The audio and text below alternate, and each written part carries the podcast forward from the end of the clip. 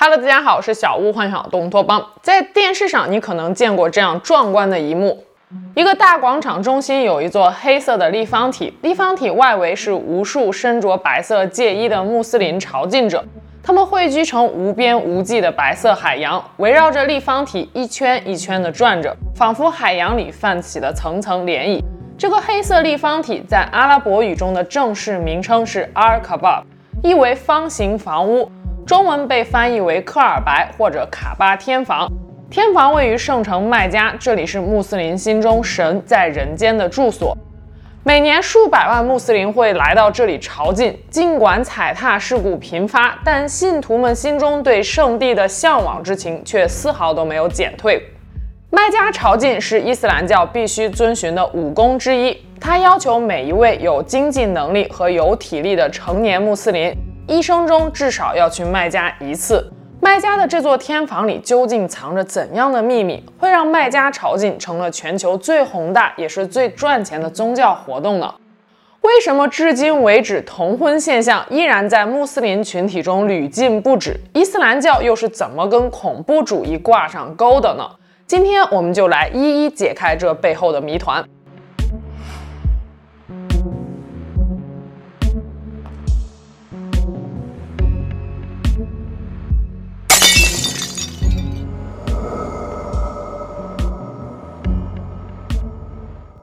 麦加位于沙特阿拉伯西部，地处群山之间的谷地，距离红海八十公里，在古代是贸易路线的重点站。这是一张麦加的卫星地图，位于一片黄沙中的白色建筑是麦加大清真寺，占地三十五点六万平方米。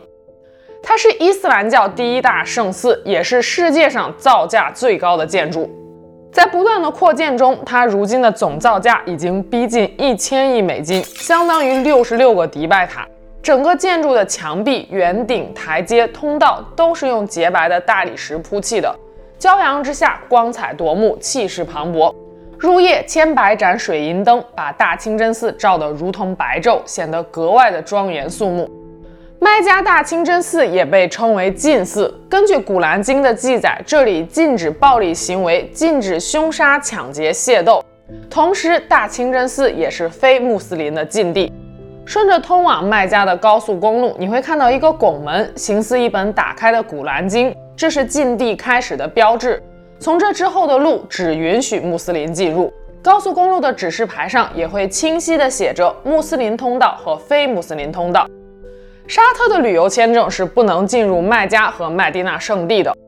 圣地附近的主要道路上都设有检查站，宗教警察会在那里驻守。一旦发现非穆斯林试图闯入，会立刻将其逮捕、起诉和遣返。伊斯兰教共有三大圣城，分别是先知穆罕默德的出生地麦加、建立第一个伊斯兰政权的麦地那，以及先知穆罕默德夜行灯宵的耶路撒冷。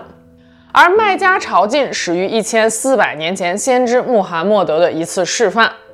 公元六百三十二年，穆圣率领十万穆斯林由麦地那出发，前往麦加履行朝觐功课。到达麦加后，他率领信众绕行天房七周，亲吻了玄石，在先知易卜拉欣的站立处前礼了两拜，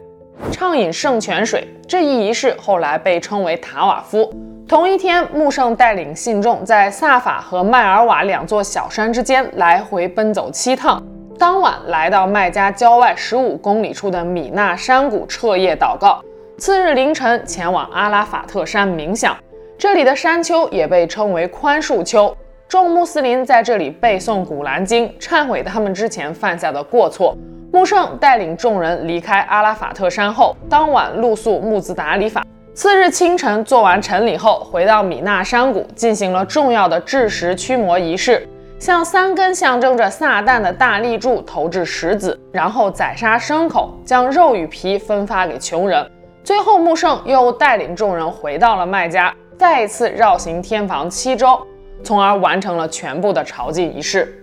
值得一提的是，麦加朝觐虽然是穆圣发起的，但其意义是为了纪念先主对另一位先知易卜拉欣一家的考验。现代朝觐与先知时期略有不同，但基本的绕行天房、两山奔走、制石驱魔等流程都是必不可少的。根据伊斯兰教教义，这一系列仪式要于伊斯兰历十二月八日至十二日的五天内进行，被称为正朝。与正朝对应的还有一年中随时都可以进行的复朝，但只有完成正朝的穆斯林才可以被尊称为哈吉。他们会像刚出生的婴儿一般洗清身上所有的罪孽。麦加禁寺内有一块空地，卡巴天房就坐落着这片空地的中心位置。早在伊斯兰教创立之前，天房便屹立在麦加城内，相传是先知易卜拉欣督建完工的。不过，在前伊斯兰时期，这处神迹其实是阿拉伯多神教的神坛，里面供奉着三百六十多座多神教的偶像。公元七世纪初，穆罕默德宗教革命的号角吹响了，伊斯兰教建立，击败了主导麦加的阿拉伯多神教。穆罕默德率领穆斯林砸毁了供奉在天房内的多神教偶像，并铲除了天房内的壁画，将其从多神教的神坛转变为了伊斯兰教圣所。天房就是真主的象征，是神在地上的家。每一个穆斯林，不管你身处何地，在做礼拜时都必须朝向天房。有意思的是，有人曾经计算过，从麦加天房到地球南极的直线距离是一万两千三百六十一点一七公里，到地球北极的直线距离是七千六百三十九点五公里，两者之间的比例正好是一比零点六一八，也就是黄金分割比例。天房长四十一尺，宽三十六尺，高四十二尺，是一座立方体的石造建筑，建在一个高约十英寸的大理石平台上。建筑的四个角大约对应着东南西北四个方向，分别被命名为伊拉克角、叙利亚角、也门角和黑石角。黑石角一米半高处的墙上镶嵌着一块三十厘米长的黑褐色陨石，用银框固定，这便是穆圣当年亲吻过的玄石。穆斯林相信这块石头可以追溯到创世时期，原本是一块洁白的石头，由于人们的罪恶逐渐变黑。朝觐时，按理说每一位穆斯林每绕行天房一周都要亲吻玄石一次，但如今由于朝觐的群众过多，大部分人是吻不到玄石的，只能用右手指向玄石以示敬意。天房的东北侧装有两扇金门，离地约两米，高三米，宽两米，是用二百八十六公斤的赤金精工铸造的。天房自上而下终年用黑丝绸帷幔蒙罩，帷幔中腰和门帘上用金银丝线绣着古兰经文。帷幔每年会更换一次，这一传统已经延续了一千四百年。天房东面有一个金色的小阁，阁中是传说中先知易卜拉欣建造天房时留下脚印的地方，被称为易卜拉欣台。天房外的西北面有一道半圆形的石造物，阿拉伯语中称之为哈提姆，曾是天房的一部分，现被保留于此。朝觐者绕行天房时是不能穿过天房和哈提姆中间区域的。天房东南侧二十公尺处有一口圣圣泉，是穆斯林眼中的圣洁之水。绕行天房之后，朝觐者会在此饮水以占吉祥。每一年，全球只有极少数的穆斯林领袖有机会受到沙特阿拉伯国王的邀请，进入到天房内部。所以，对于大部分普通人而言，想知道天房里面有什么，就只能通过网络上的照片和视频了。因为伊斯兰教并没有偶像崇拜，所以天房里也没有任何华丽的壁画或者神像。殿内三根沉香大木柱支撑着房顶，木柱之间挂着一些装饰用的挂灯，地面全部用大理石铺成。殿内位于两根木柱之间的壁橱是存放香水香料的地方。天房内每一年会清洗两次，第一次是在阴历一月，第二次是在阴历八月。清洁时会用毛巾沾上圣圣泉水、玫瑰水以及其他名贵香料擦拭墙壁。洗过的天房内部香味可以保持到半年后的再次清洗。正对天房大门的位置是先知祈祷的地方，但理论上身处天房内，你可以朝向任何方向礼拜，因为天房就是穆斯林朝拜的正向。说到这儿，不知道大家有没有一种云里雾里的感觉？我们反复提到的先知易卜拉欣是谁呢？穆圣所发起的麦加朝觐中的各个环节又有什么样的象征意义呢？夜行灯宵又是什么意思呢？要解开这些谜团，我们还要把时间推回到一千四百年前，来看看伊斯兰教的起源。伊斯兰教英文是 Islam，信徒被称为 Muslim，它与佛教、基督教并称为世界三大宗教。信徒人数上，伊斯兰教排名第二。根据皮尤研究中心发布的数据，二零一五年全球穆斯林人数已经达到了十八亿，占全球总人口的百分之二十四。之前的一期视频中，我曾经提了一句，绝大多数穆斯林还是安分、温和、热爱和平的，结果是被骂惨了。那我就想问大家一句：如果这十八亿穆斯林信徒个个都是恐怖分子，你觉得咱们还能活到今天吗？伊斯兰教主要分为两大流派：什叶派和逊尼派，其中逊尼派占全世界穆斯林人口的百分之八十。这两个派系最大的差别在于，穆圣死后。什叶派认为哈里发，也就是穆圣的合法继承者的位置应该要世袭，但逊尼派则认为哈里发应该有能者居之。于是两派开始冲突对立，一直持续了将近一千四百年。恐怖组织伊斯兰国 ISIS 就是出自于逊尼派，当然只占了逊尼派中的极少数。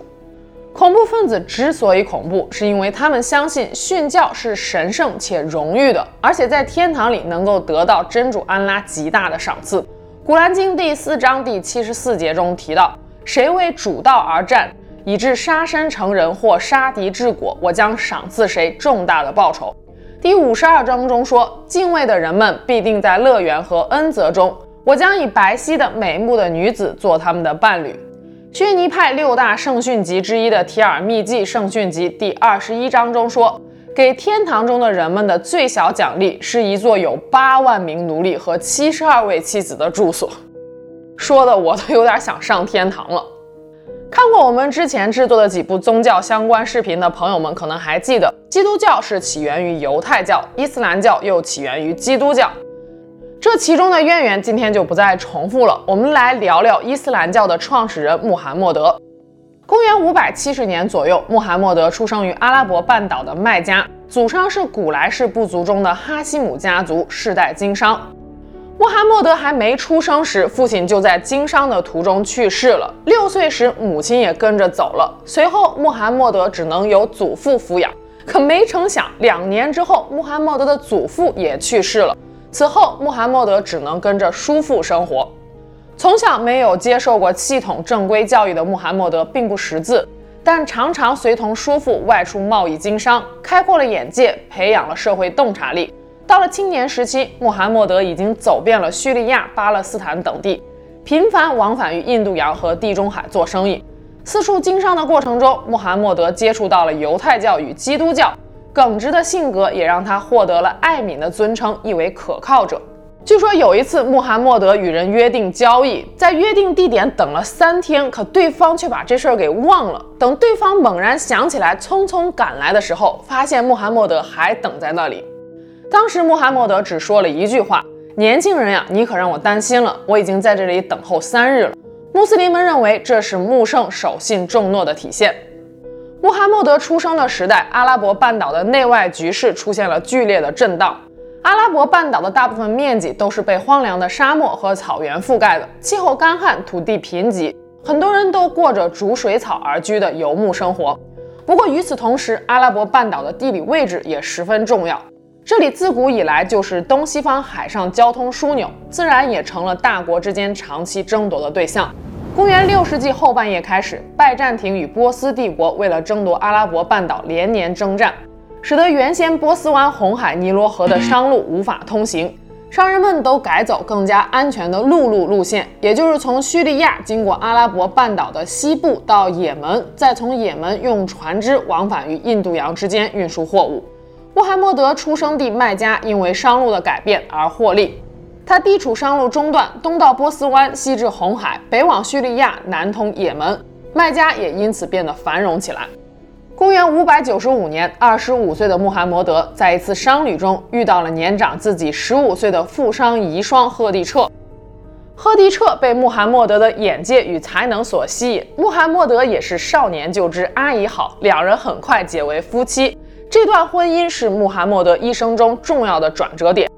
因为按照当时长子继承家产的规矩，穆罕默德没能从父亲和祖父那里获得任何遗产，但赫蒂彻却让他一夜暴富。婚后，两人共同孕育了七个孩子。两个人一直维持着一夫一妻的关系，一直到赫迪彻于六百一十九年去世。赫迪彻死后，穆罕默德算是彻底放飞了。他前前后后又娶了十一个老婆，再加上无数的小妾。其中第三任老婆阿伊莎是穆罕默德的最爱，也是最具争议性的人物。因为阿伊莎与穆罕默德订婚时才六岁，九岁时就同房完婚了。这也是为什么同婚在穆斯林群体中屡禁不止的原因，因为穆圣当年就是这么做的。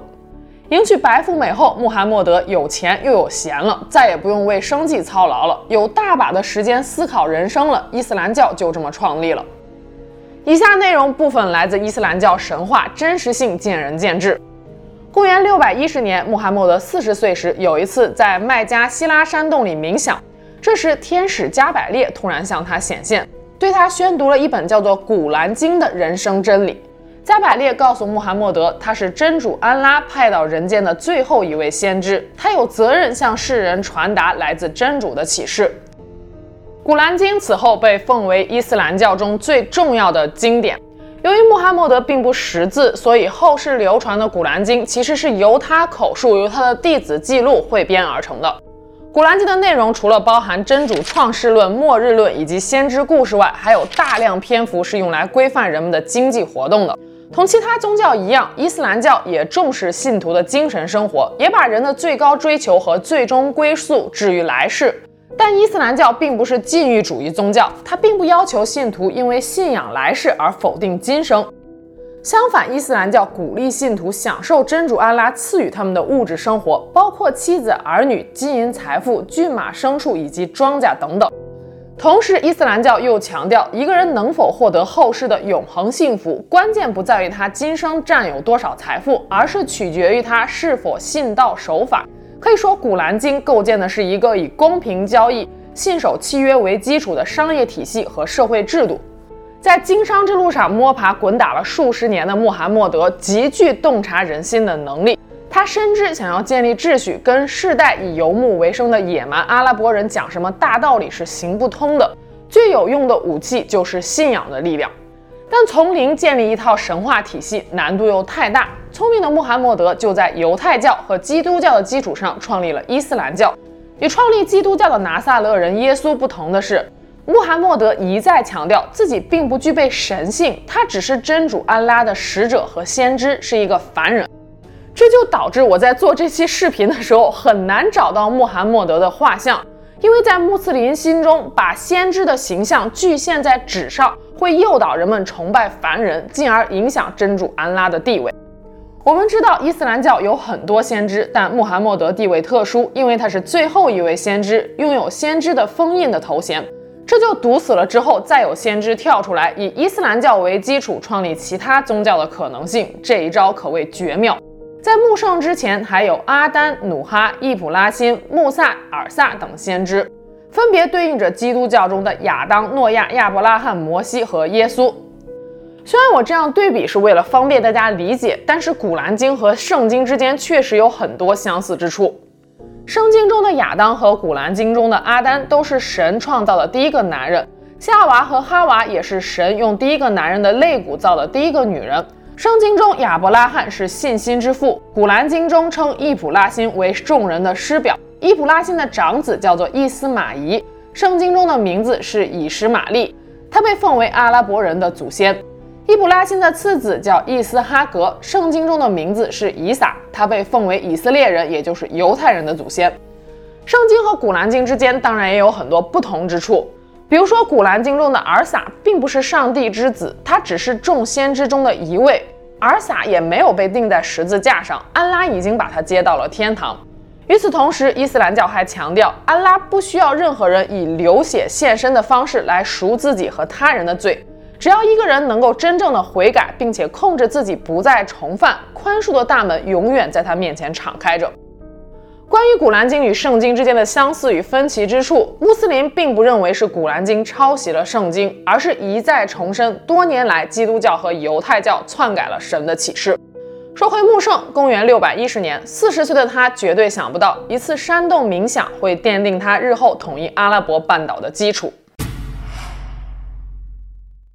山洞中得到真主的启示后，穆罕默德把这段经历告诉了身边的人，可想而知，大部分人都认为他是疯了，但也有一小部分人选择相信他。随着时间的推移，穆罕默德的追随者越来越多，其中大部分是商人子弟，因为《古兰经》赋予了商人崇高而神圣的地位。穆罕默德曾经说过，商人有如世界上的信使，是真主在大地上可以信赖的奴仆。可以说，伊斯兰教的创立就是源于商业，也是服务于商业的。随着势力的壮大，伊斯兰教触动了麦加贵族和多神教的利益。当时的卡巴天房里还供奉着三百六十多座多神教的偶像。麦加贵族利用阿拉伯人的多神崇拜，大肆敛财。一神论的伊斯兰教显然挡住了他们的财路，大批穆斯林遭到疯狂的迫害。面对残酷的现实，有一些穆斯林认为这就是真主安拉对他们的考验，但也有一些人表现出来了焦虑和彷徨。眼看众人的信心动摇，在关键时刻，穆罕默德显示了夜行灯宵的神迹。根据《古兰经》的记载，公元六百二十一年七月二十七日夜晚，真主让天使加百列带着神兽布拉克来到麦加迎接穆罕默德。穆罕默德骑着神兽，在天使的陪同下，瞬间移动到了耶路撒冷远寺。这一过程便是夜行。随后，穆罕默德从远寺骑神兽一层层升至七重天。在此过程中，他见到了前辈先知穆萨，目睹了天堂和火狱，最后看见了真主。真主告诉他，只要每一天都虔诚礼拜，我必将引领大家走出黑暗，迎接光明。黎明时分，穆罕默德重返麦加，这一过程是为灯宵。夜行灯宵的神迹让伊斯兰教顺利度过了危机时刻。公元六百二十二年，麦加贵族们决定刺杀穆罕默德。穆罕默德在追随者的建议下，迁往距离麦加三百二十公里远的麦地那。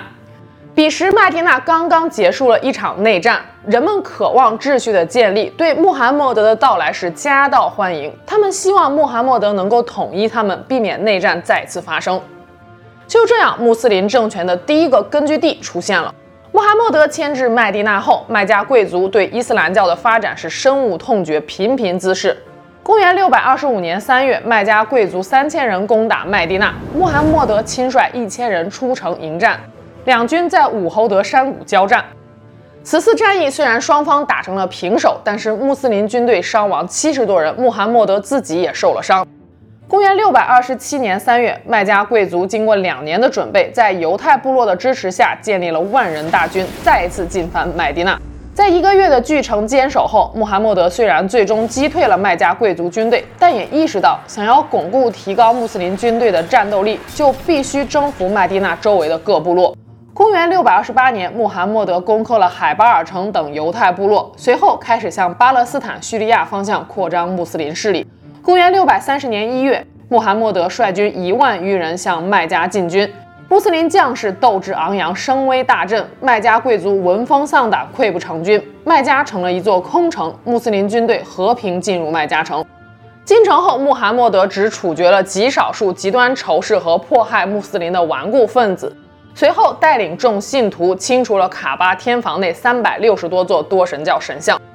穆罕默德在迁往麦地那后的十年里，以圣战的名义先后作战六十五次，其中亲自率兵出征多达二十七次。他宗教革命的号角响彻了整个阿拉伯半岛。公元六百三十二年，阿拉伯半岛基本统一。从这种角度来看，穆罕默德不只是一位先知，还是一位军事领袖。同一年，穆罕默德率领大批信徒首次完成了真正意义上的麦加朝觐，这是第一次仅有穆斯林参与的朝觐。夜行灯宵的神迹后，耶路撒冷一度被定为穆斯林礼拜的朝向。直到公元六百二十三年，穆罕默德将礼拜的朝向修正为了麦加克尔白。公元六百二十九年，穆罕默德宣布麦加朝觐是穆斯林的天命，每一位穆斯林一生中至少要到麦加朝觐一次。视频开头我们提到说，麦加朝觐的意义是为了纪念真主安拉对先知易卜拉欣一家的考验。很久很久以前，易卜拉欣一直苦恼膝下无子无女，真主许诺会让易卜拉欣的妻子萨拉为他生下孩子，但是等了很久，萨拉的肚子还是没有动静。于是，在萨拉的建议下，易卜拉欣纳了萨拉的女仆哈哲尔为妾。哈哲尔很快为易卜拉欣生下了长子伊斯玛仪。好事成双，不久后，萨拉也如真主所说，为易卜拉欣生下了次子伊斯哈格。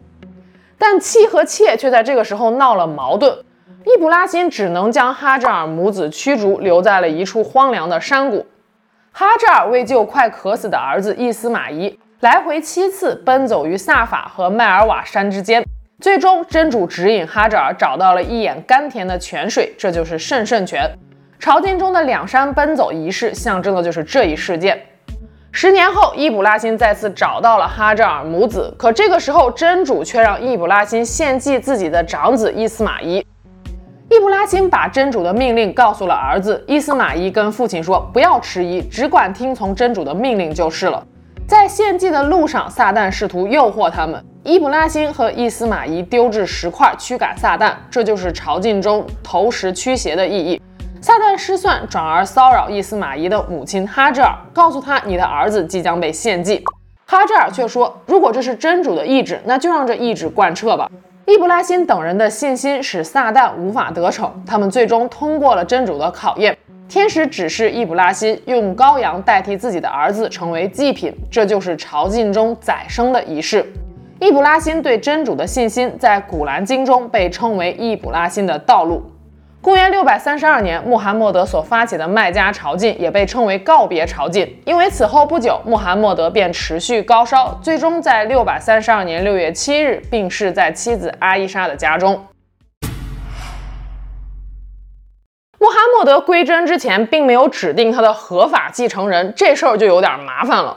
彼时，伊斯兰信众已经控制了阿拉伯半岛上的绝大多数城市，剩下的就只是一些人烟稀少的戈壁沙漠地区了。阿拉伯帝国雏形出现，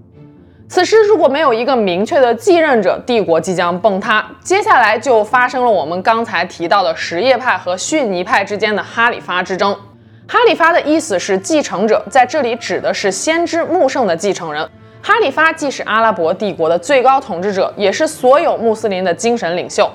最终通过民主选举，四位哈里发在公元六百三十二年至六百六十一年的三十年间相继执掌阿拉伯帝国。这一时期也被称为正统哈里发时期。在这三十年间，伊斯兰势力发展迅速。他们以阿拉伯半岛为基础，通过一系列的战争，向北发展至亚美尼亚王国地区，向西发展到了北非的埃及、利比亚、突尼斯，向东吞掉了几乎所有波斯帝国原来的土地。正统哈里发时期过后，阿拉伯帝国又经历了倭马亚王朝时期和阿拔斯王朝时期，巅峰时的国土面积达到了惊人的一千三百四十万平方公里，是古代历史上东西方跨度最长的帝国之一。到了十三世纪初，强大的蒙古帝国开始崛起。十三世纪中叶，蒙古铁骑冲入西亚大地。一二五二年，成吉思汗的孙子序列兀发动了第三次西征。一二五八年。阿拔斯王朝的首都巴格达被摧毁，标志着阿拉伯帝国的消亡。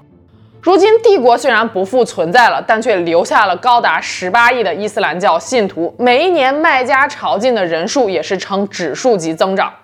一九二零年的朝觐人数只有五万八千多人，二零一二年已经增长到了史无前例的三百一十二万。如此庞大的人流量，使麦加大清真寺不堪重负。为了方便管理，沙特阿拉伯政府只能针对各国穆斯林人口制定了相应的朝圣配额，同时不断扩建大清真寺。如今的禁寺已经是一个四层建筑了，绕行天房可以在任何一层进行。根据澎湃新闻的报道，大大小小的宗教活动每一年为沙特阿拉伯带来了超过一百二十亿美元的收入，占非石油 GDP 的百分之二十和总 GDP 的百分之七。庞大的客流量还创造了数不清的就业机会。金寺内的所有设施每一天都需要清洁四次，每一次有一千八百名工作人员同时参与。用于礼拜时跪坐的地毯就有四万多条，连接起来比麦加到吉达的距离还要长。养护这些地毯需要用到专门的机器，先除尘，再清洗，然后甩干晾晒，喷洒玫瑰香水，最后储存起来以便调换。除此之外，正朝期间，为了保证信徒们的吃喝供应，禁寺每一天要提供四百万份的餐食，一百万枚的无核椰枣在寺内外分发，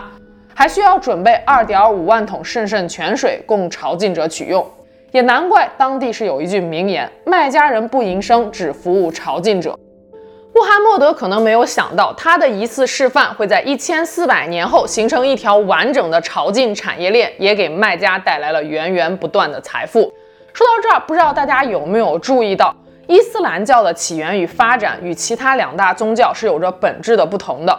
不管是基督教、佛教还是伊斯兰教，诞生之初都给了底层百姓一个精神支柱，来撑起他们苦难的人生。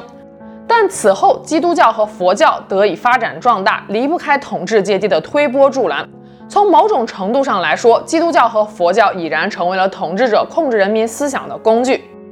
然而，伊斯兰教则有所不同。穆罕默德是用宗教这把星星之火，铸造了一个强盛一时的阿拉伯帝国，就像是先写好了软件，再给软件配一个壳，打造硬件。从非穆斯林的角度来看，《古兰经》绝对是穆罕默德毕生智慧的结晶。它规范了社会运行的方方面面，里面记载了五百多条法条，涵盖了西方法学的各个范畴，包括伦理、刑法、商贸、家事、继承、战争规则等等。这就使得伊斯兰教不仅具有宗教属性，还具有准政治组织的属性。伊斯兰教就好像是苹果 OS 系统一样，完全封闭但清晰明了。只要一本可兰经在手，哪怕只剩下几个传教士，也能在非常短的时间内把一个处于低文明程度的族群瞬间拉升到先进的水平，建立起完整的政治、军事、经济与文化社会体系。这也是伊斯兰教能够迅速传播、稳居三大宗教之一宝座的原因。然而，这样一个封闭的系统却与如今复杂的世界格局格格不入。二战结束后，原教旨主义在伊斯兰世界快速传播，其核心思路也很简单：我们把自己的代码塞进你们的系统里，根本就跑不动，还是闭源大法好。我们不跟你们玩了。什么叫原教旨？就是宗教创始人穆罕默德在一千多年前说的原话，以及最原版的《古兰经》，一个字儿都不能改。原教旨主义者认为，伊斯兰教教义是一个完整的整体，牵一发而动全身。其中极少数的极端分子为迫使大多数人站到自己这边，不惜发动恐怖袭击，伤害平民，以扩大自己的影响力，还美其名曰说这是圣战。但圣战的原意是为了真主的意志而奋斗，并不鼓励杀戮。《古兰经》第五章第三十二节中说：“枉杀一人如杀众世人，救活一人如拯救全人类。”先知穆罕默德也说过，安拉末日审判之时，第一件事儿就是审命案。如今，因为极少数的极端分子，让全世界的穆斯林都蒙上了一层阴影。正如已故新加坡国父李光耀所说，伊斯兰教本身并没有问题，但当前的伊斯兰极端主义却是个问题。归根结底，这是一场复古派和现代派之间的斗争。复古派希望伊斯兰教回到十一世纪时的模样，但现代派却希望看到一个拥抱二十一世纪的现代化的伊斯兰教。大部分穆斯林与恐怖主义和极端主义都是没有关系的，然而好战的极端组织却绑架了伊斯兰，使之成为自己的驱动力，并恶意曲解了伊斯兰教教义。想要阻止恐怖组织继续扩大，彻底解决恐怖主义问题，需要我们用宽容和善良去对待非极端主义穆斯林，让他们感到被包容、被接纳，这样他们才能够在与极端分子抗争的过程中逐步占据上风。那今天的故事就到这，我们下期节目见了，拜拜。